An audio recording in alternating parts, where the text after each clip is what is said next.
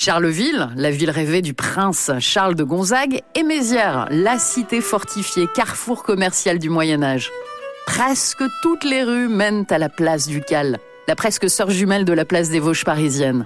Ces trois couleurs, le bleu des ardoises, le jaune de la pierre de Don-le-Ménil et le rouge des briques, forment l'étendard de la ville. Charleville-Mézières, cité des arts de la marionnette. Les années impaires, fin septembre, la ville se transforme en un immense castelet.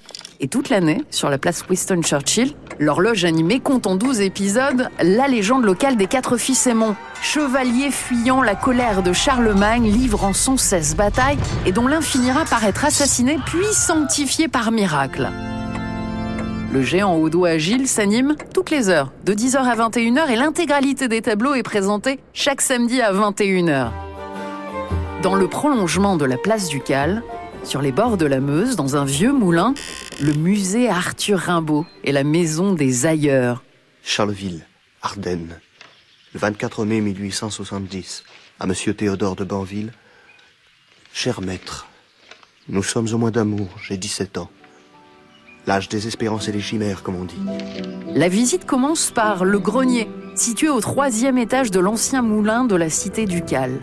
La charpente baignée d'une lumière bleutée évoque les mansardes de la ferme familiale du village de Roche, au sud de Charleville, où Rimbaud écrivit Une saison en enfer.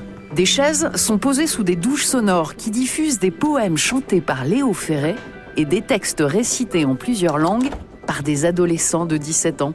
Clin d'œil à la célèbre maxime de Rimbaud On n'est pas sérieux quand on a 17 ans. À Charleville-Mézières, l'homme aux semelles de vent est partout.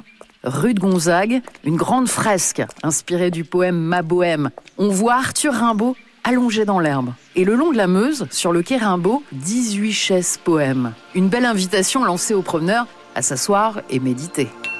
L'enfant précoce et rebelle devenu une icône reconnue dans le monde entier disait Le monde est très grand et plein de contrées magnifiques que l'existence de mille hommes ne suffirait pas à visiter. Aujourd'hui déjà, je me suis baladé chez lui.